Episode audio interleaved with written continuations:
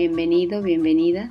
Estás escuchando la lectura del libro Revolución India de Fausto Reinaga. En este capítulo el autor nos habla sobre las dos Bolivias. Bolivia no solo fue una de las naciones nuevas más atrasadas económicamente, sino que también fue una de las naciones más densamente pobladas de indígenas que surgió del imperio español en el Nuevo Mundo, encontrándose ubicada en los antiguos confines del viejo imperio incaico. Bolivia, en 1825, tenía una población indígena que habla aymara y quechua aproximadamente de 800.000 almas.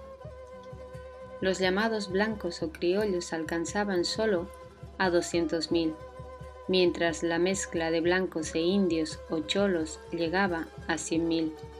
Estas proporciones de indios respecto a blancos y cholos eran más elevadas que en el Perú y Ecuador, naciones surgidas de la antigua región incaica, y que en México y Guatemala, los otros dos de los cinco estados indoamericanos de la América Latina. Como en todos los estados indoamericanos, Bolivia era altamente estratificada en la sociedad, con una pequeña élite de blancos gobernando a la masa de campesinos indios. Más de dos tercios de la población nacional estaban ocupados en la agricultura, pero esta agricultura permanecía en los moldes existentes de la tecnología anterior a la conquista del millón y medio de habitantes calculado en el censo de 1854, técnicamente 214.470 residían en las ciudades capitales de provincia. El indio en Bolivia constituye un estado aparte, indiferente de todo punto a los acontecimientos y transformaciones que sufre la raza blanca. Los indios aymaras y quechuas, política, cultural y económicamente forman una doble sociedad o subsociedad, teniendo poca acción recíproca con la minoría de la élite blanca occidental, que asimismo se llaman bolivianos. Aunque las masas indias eran y son explotadas completamente y forman la base laboral de la República, constituyen un sector que no participa de la sociedad nacional blanca, Sometidos al poder del hombre blanco, los indios siguen viviendo a su propia manera y aferrándose tenazmente a ancestrales tradiciones. ¿Cuál es el puesto al que el indio aspira y que puede ocupar adecuadamente en el mundo moderno? El indio trabaja de firme, es pacienzudo, honesto e ingenioso, hospitalario con los extranjeros, respetuoso con los viejos, amable y cariñoso con los niños, leal y ayudador de sus vecinos, la encarnación misma de las virtudes recomendadas por los incas. No robes, no mientas, no seas perezoso. Mientras vive dentro de su comunidad, en su ambiente el indio acata el código moral tradicional de su raza. El indio vive aparte del blanco. Despierta un nacionalismo político en el indio. Los indios solo disfrutan de una auténtica emancipación cuando los no indios desistan de obligarles o de seducirles para que entren en su propio mundo de los no indios y procuren, en cambio, modificar sus propias instituciones de tal manera que los indios puedan sentir que tienen cabida en ellas sin necesidad de violentar sus criterios tradicionales. El problema indio es, en suma, principalmente el problema de la actitud del blanco hacia el indio. La verdad tremenda es que no hay un solo país, hay dos, el europeo, defensor de la propiedad privada, y el que pertenece a los indios agrupados en comunidades y que solo reconocen la propiedad colectiva. Durante los últimos cuatro siglos, estos dos Perús son antagónicos entre sí. No podrán jamás reconciliarse el Perú de las ciudades, el europeizante, continúa explotando al Perú indio, viviendo de él y arrebatándole sus tierras, sus riquezas, sus vidas. Para el Perú indio, todos los habitantes blancos son prácticamente sus enemigos. les llaman despectivamente mistis, que equivale a español sucio. Siendo el indio un ser pacífico, con una alta moral y que respeta la verdad, no miente nunca, ni roba, aguanta todo, porque para él, según sus viejas tradiciones, no existe maldad. Es congénitamente un socialista en la práctica. En la conducta de ese Perú indio hay santidad y pureza. De esto se vale el Perú europeo, para envilecerlo y soterrarlo en la besanía, tal si el genocidio no acabase nunca. Continúa aquella consigna de culturalizar al indio porque un indio castellanizado es un indio muerto. Nada de reformas agrarias para las comunidades del Perú indio. Nada de castellanizar al indio, ni decretar leyes como si el Perú fuese un todo uniforme. Nada de marxismo-leninismo con ellos porque esos nombres le saben a Europa. Las barbas les recuerda al conquistador español, también Marx y Lenin son mistis para ellos. Visto así, el asunto corresponde al revolucionario ahorrar caminos. No hay, pues, un solo método, hay dos métodos. Integrar esos dos Perús en el futuro significa que desaparezca uno de ellos, el de la propiedad privada, y asomar otro, el comunitario, eterno e imperecedero, ni más ni menos. En Bolivia hay dos Bolivias, una Bolivia mestiza, europeizada, y otra Bolivia colla autóctona, una Bolivia chola y otra Bolivia india. Bolívar fundó una república con esclavos, una república con indios. Los españoles criollos, Olañeta, Serrano, Urcuyu, Vallivian y demás, Cambiando banderas constituyeron su república y los indios, Mamani, Quispe, Catari, Perca, desde aquel agosto de 1825 fueron los esclavos de la república libre y soberana. La república chola tiene su bandera, su escudo y su himno nacional, y la república de esclavos indios tiene también su bandera, su escudo y su himno nacional, la huipala, la cruz de la espada inca y el pututu y el mandamiento trino. Pero como el indio es un pueblo oprimido, sus símbolos han caído en el baldón. El himno nacional de los Solañetas, Serrano, Paz, Estensoro, Barrientos dice, Bolivianos, el hado propicio, coronó nuestros votos de anhelo, es ya libre, ya libre este suelo, ya cesó su servil condición y el coro reitera este juramento. En sus aras de nuevo juramos morir antes que esclavos vivir. El asunto es claro, no se presta a turbias anfibologias. Dice bolivianos, no dice indios. No comprende a los indios, los excluye. Cuando subraya este suelo es ya libre, ya libre se refiere al de los bolivianos y de nadie más. Sí, ya cesa la servil condición de los bolivianos, la servil condición del indio empeora, recrudece. Y para la mayor glorificación del absurdo, el cholaje blanco republicano no solo que enseña, sino que obliga a los indios esclavos a cantar, morir antes que esclavos vivir. Es más, en el himno a Bolívar, como en el himno a Sucre, se falta la verdad, se miente con desfachatez. En la última estrofa del himno a Bolívar hay esto. Cual tormenta de fuego que arrasa, abatió de Castilla el pendón, y del gran manco Cápac la raza, de tres siglos cantó redención. Y el himno a Sucre se grita, el gran mariscal, vengador de los incas sublime, su espada como rayo del cielo brilló, y a su luz se mostraron gloriosos, libres, libres los hijos del sol. El criollaje blanco de 1825 o el cholaje blanqueado de nuestro tiempo eran los hijos del sol? Entonces, en tal caso los indios, ¿qué son?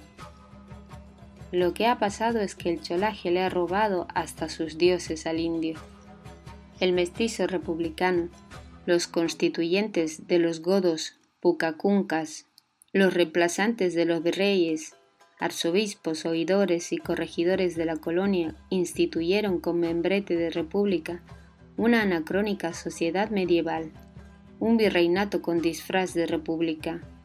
Los blancos blanqueados eran y son una casta, y los indios de la esclavatura cerval otra casta.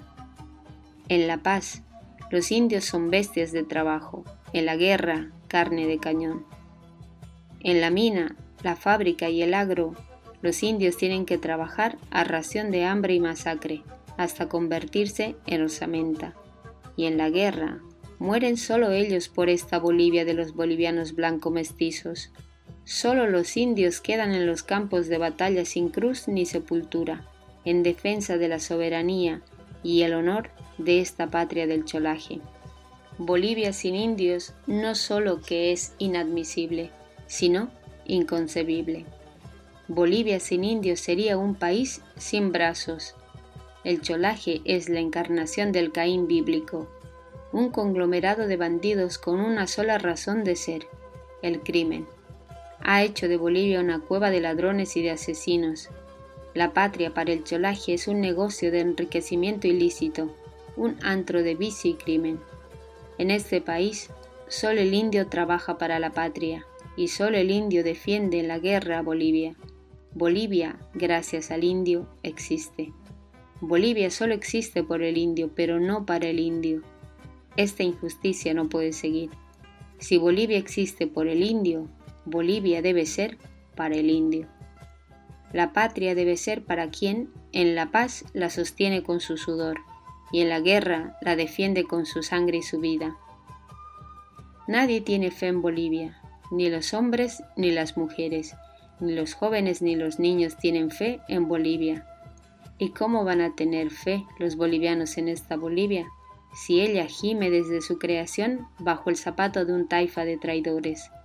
Si los Serrano, los Olañeta, los Vallivian, los Calvo, los Velasco felicitaron a Chile por su victoria en Yungay y expulsaron de Bolivia y de América al protector de la Confederación Perú-Boliviana. ¿Cómo van a tener fe en un Linares y en un Melgarejo que comenzaron cediendo el litoral a Chile? Fe en un Daza que abandona un ejército en guerra, en un campero que por odio a Daza retiene la quinta división cuando el enemigo destroza al ejército de Bolivia.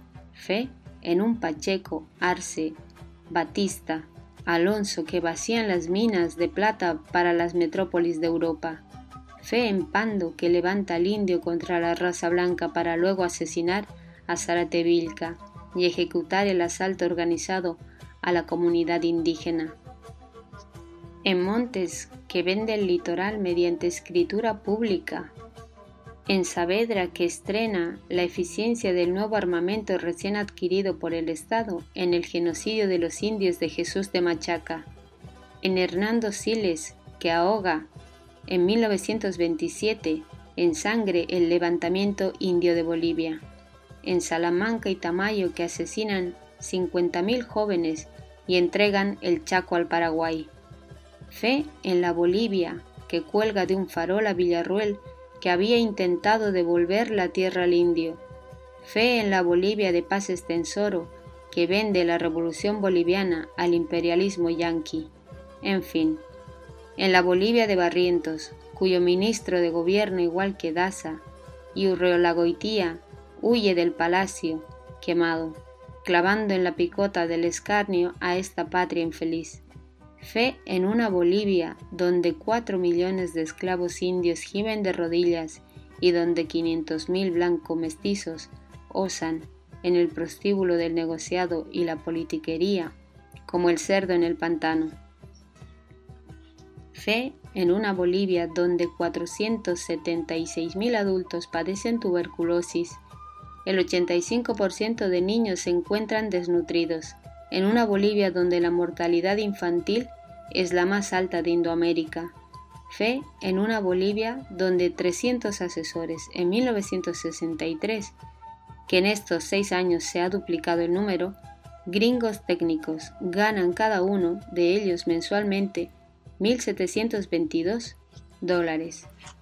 1.722 dólares, es decir, 21.533.925 bolivianos, mientras que el ingreso anual per cápita por persona de los indios y de los artesanos independientes es de 655 bolivianos. Una Bolivia como esta Bolivia, una Bolivia así, ¿en quién puede infundir fe? ¿Quién puede tener esperanza en esta Bolivia? El crimen de Calamarca y el crimen del ministro Árguedas constituyen la prueba máxima y perentoria de que esta Bolivia del cholaje blanco mestizo es una tribu de bandidos, un clan de gángsters. Franz Tamayo dirá banditismo. Una Bolivia donde los niños no tienen pan ni escuela, la juventud ni horizonte ni mañana. Una Bolivia que se retuerce en medio de atracos, traiciones, analfabetismo y hambre ¿Qué fe puede infundir? ¿Qué esperanza puede ofrecer? En este pueblo infeliz, la nación es ficticia, o cuando más es una nación en larva, y el Estado ostenta un vacío de poder, es un Estado sin poder. Desde aquel indio, Diego Hualpa, que fundió la plata en las faldas del Sumajorco, hasta el ascenso de Bolívar al cerro de Potosí, el mundo ha visto a millones de indios mitayos entrando y saliendo como hormigas de las cinco mil bocaminas del fabuloso Potosí. El mundo ha visto a millones de indios trabajando las plazas y las calles, las casas y los mercados, las canchas de toros y los teatros, los templos y las catedrales. En una palabra, el indio edificando las ciudades de Potosí. Chuquisaca, La Paz, Cochabamba, Santa Cruz, Tarija, Oruro. El mundo ha visto, en fin, a millones de indios abriendo camino desde México hasta Buenos Aires y en el Alto Perú. El mundo ha visto a millones de indios edificando para la eternidad monumentos sin paralelo, como la Casa de la Moneda y el Puente de Yocalla. Cuando los españoles criollos cambian de bandera y dando la espalda al rey, se pasan a la república, la suerte del indio no solo que no cambia, sino que empeora, porque la República de Bolivia, república con esclavos, al indio, más que a una bestia le dobla con el peso del trabajo, y cuando se resiste sin piedad, le masacra. En la República el indio minero es quien extrae de la mina la plata de Aniceto Arce y el estaño de Patiño. El indio cultiva los latifundios de los señores terratenientes gamonales que juegan día y noche a toros y a la República. El indio construye las estaciones de los ferrocarriles y tiende las rieles a las minas de Arce y Patiño. Huanchaca, Potosí, Uncía. El indio, el indio, a pico, y a Lampa hacen los parques, las avenidas, los rascacielos, los cines, las escuelas, las universidades, los palacios, las canchas de fútbol, las pistas de aterrizaje de la aeronavegación, los caminos de autos. El indio siembra y recoge la zafra de caña. El indio extrae el oro de Teoponte. El indio saca el petróleo, esa sangre negra de la Pachamama el indio, el esclavo, el único que se mueve en la República, se mueve aquí, allá, acullá, sudando sangre y hambre para que su amo blanco coma y mate su tiempo haciendo política. En Bolivia, el único que trabaja es el indio. Los que no son indios o los que han dejado de ser indios juegan.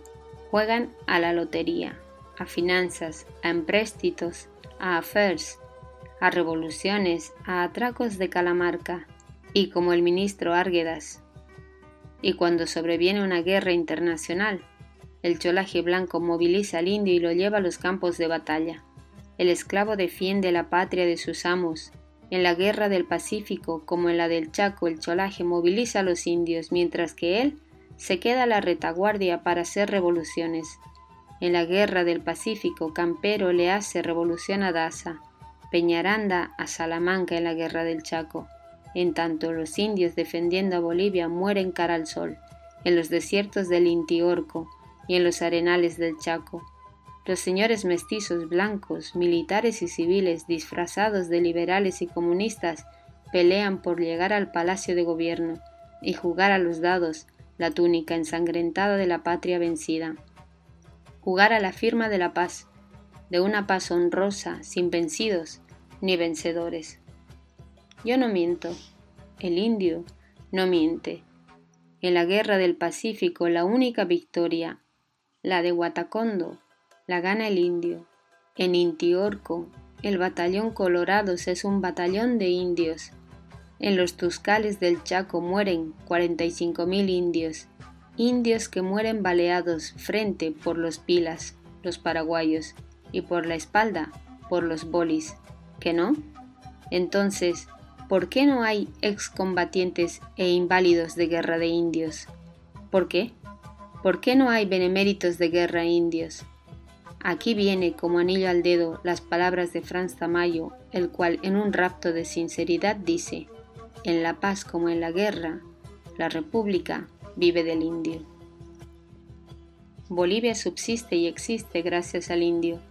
Bolivia no ha desaparecido, Bolivia todavía es, gracias al sudor y a la sangre del indio.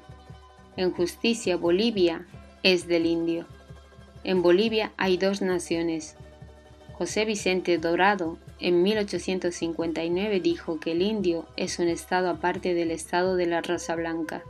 Evidente. En Bolivia hay dos naciones, la nación blanca y la nación india. La nación blanca ha sido tallada y estructurada bajo el patrón y los cánones de la Europa occidental, en tanto que la nación india ha conservado su forma y fondo imperiales del incanato. La Bolivia blanca ha imitado en todo y para todo a Europa, lo que ningún país indoamericano desde su nombre es una mimetización groseramente europeizante.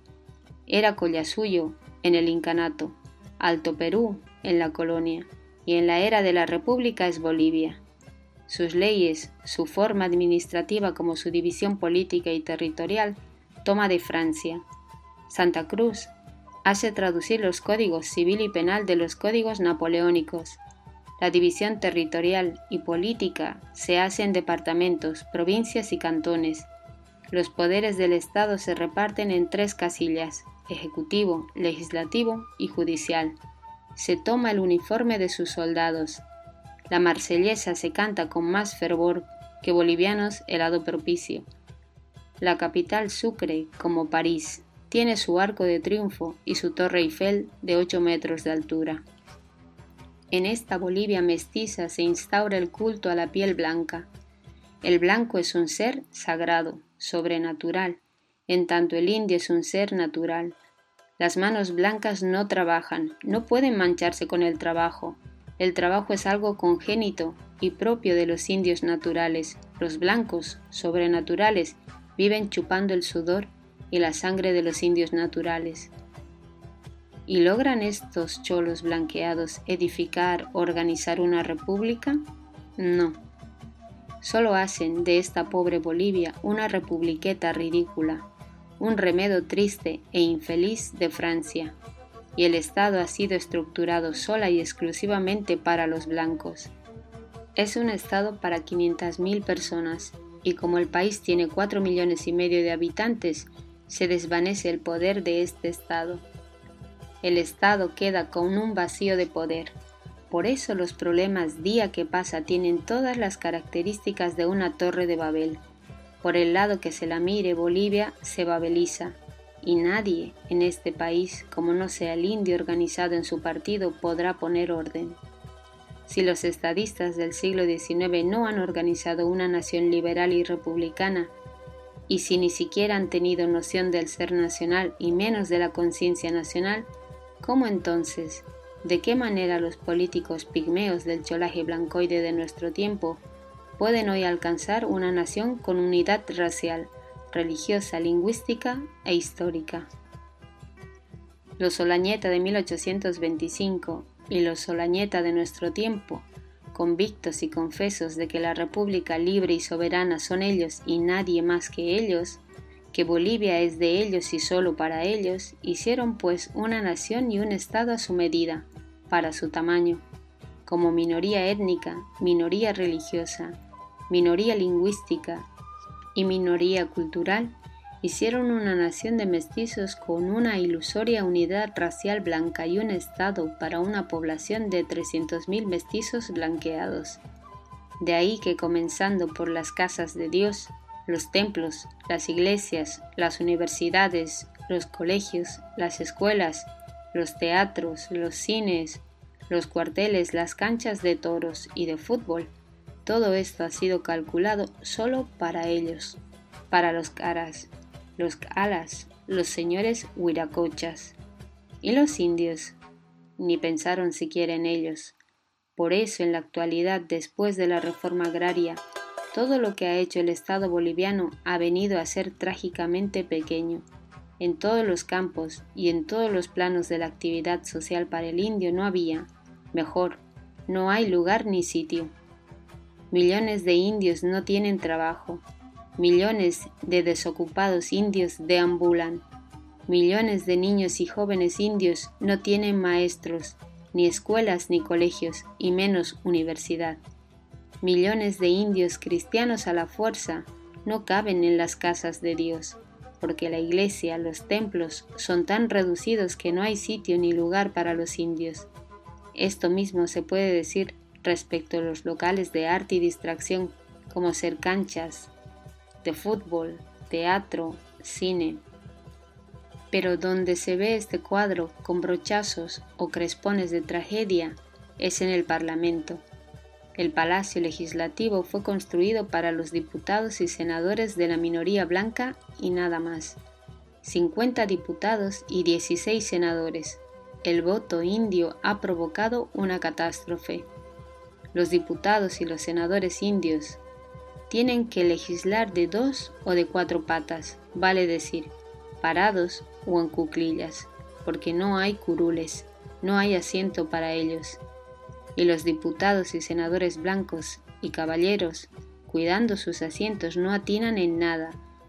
No saben si protestar contra sus colegas, los honorables indios, que asedian sus curules, o payasear para que bajen los honorables indios el ceño fruncido y aflojen el airado puño. Bolivia. La Bolivia mestiza es una torre de Babel. La morfología y la psicología de las razas y de las clases sociales. Su fisonomía y subjetividad, personalidad y conducta, en los movimientos de la interdependencia, todo esto ha determinado en Bolivia un caos. Bolivia es un caos. La inestabilidad económica tan trágicamente precaria no permite siquiera establecer el límite social, el mojón social entre clase y clase. Desde luego, la ausencia de una economía industrial determina la inexistencia de un proletariado industrial. En Bolivia no hay una clase proletaria con conciencia de sí, una clase obrera con propia conciencia y propia ideología. No hay en este país.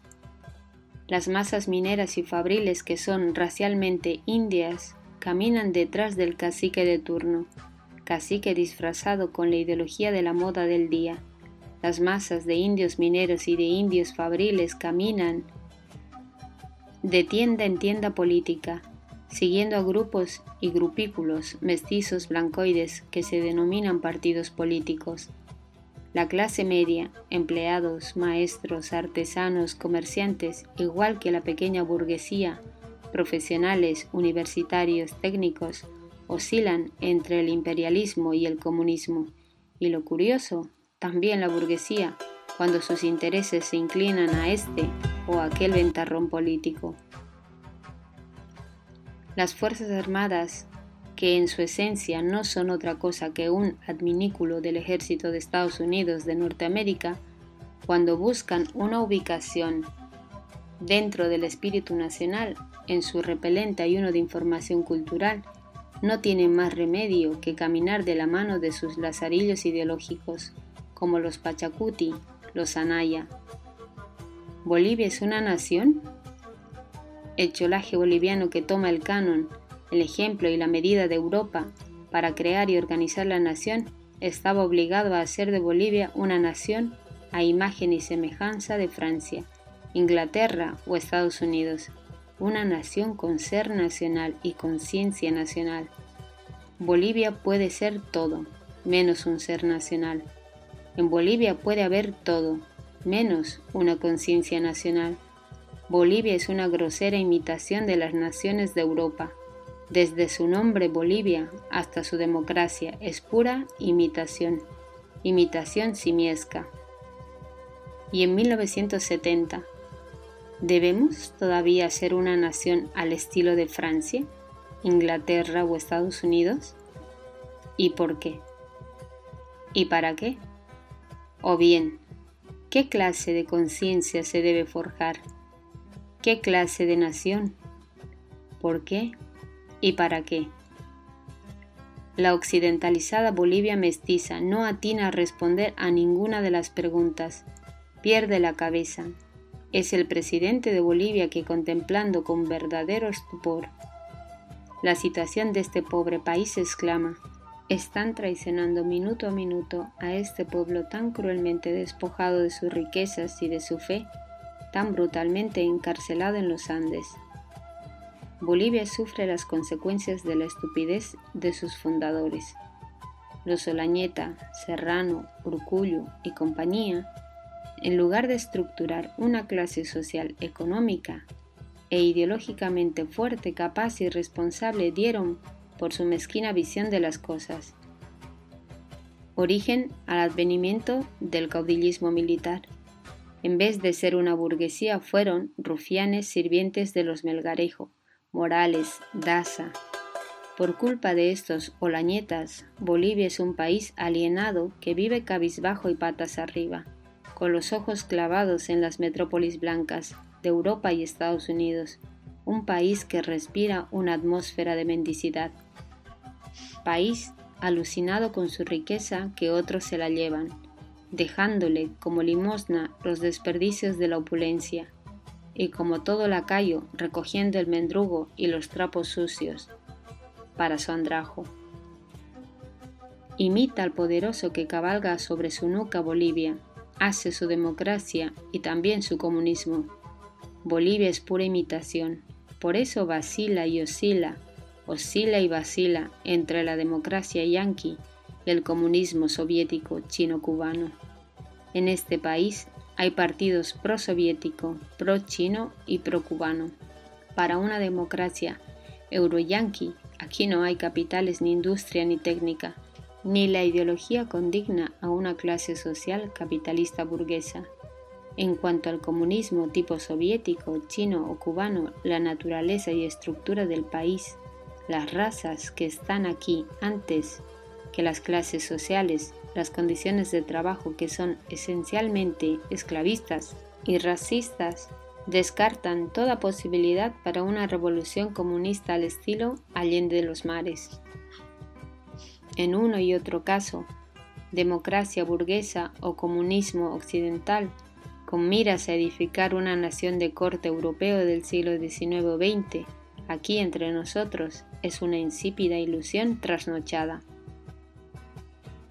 una planta de invernadero que puede vivir solamente bajo un enfardado de vidrio. La democracia y el comunismo occidentales, después de la prueba de sangre y fuego, no han llegado ni llegarán a ser una nación, un ser nacional, una conciencia nacional, por la sencilla razón de que el indio es una naturaleza humana diferente de la naturaleza humana del blanco occidental. Si se argumentase y Cuba Cuba sí, está en América, pero Cuba no tiene indios. Cuba es un país de blancos. Cuba es una sociedad con unidad racial, lingüística y cultural. Allí no hay dos sociedades superpuestas. Cuba es una sola sociedad. En conclusión, el cholaje no pudo hacer la nación del siglo XIX y menos podrá hacer ahora el ser nacional del siglo XX. En el próximo capítulo, Fausto Reinaga nos habla sobre el hambre.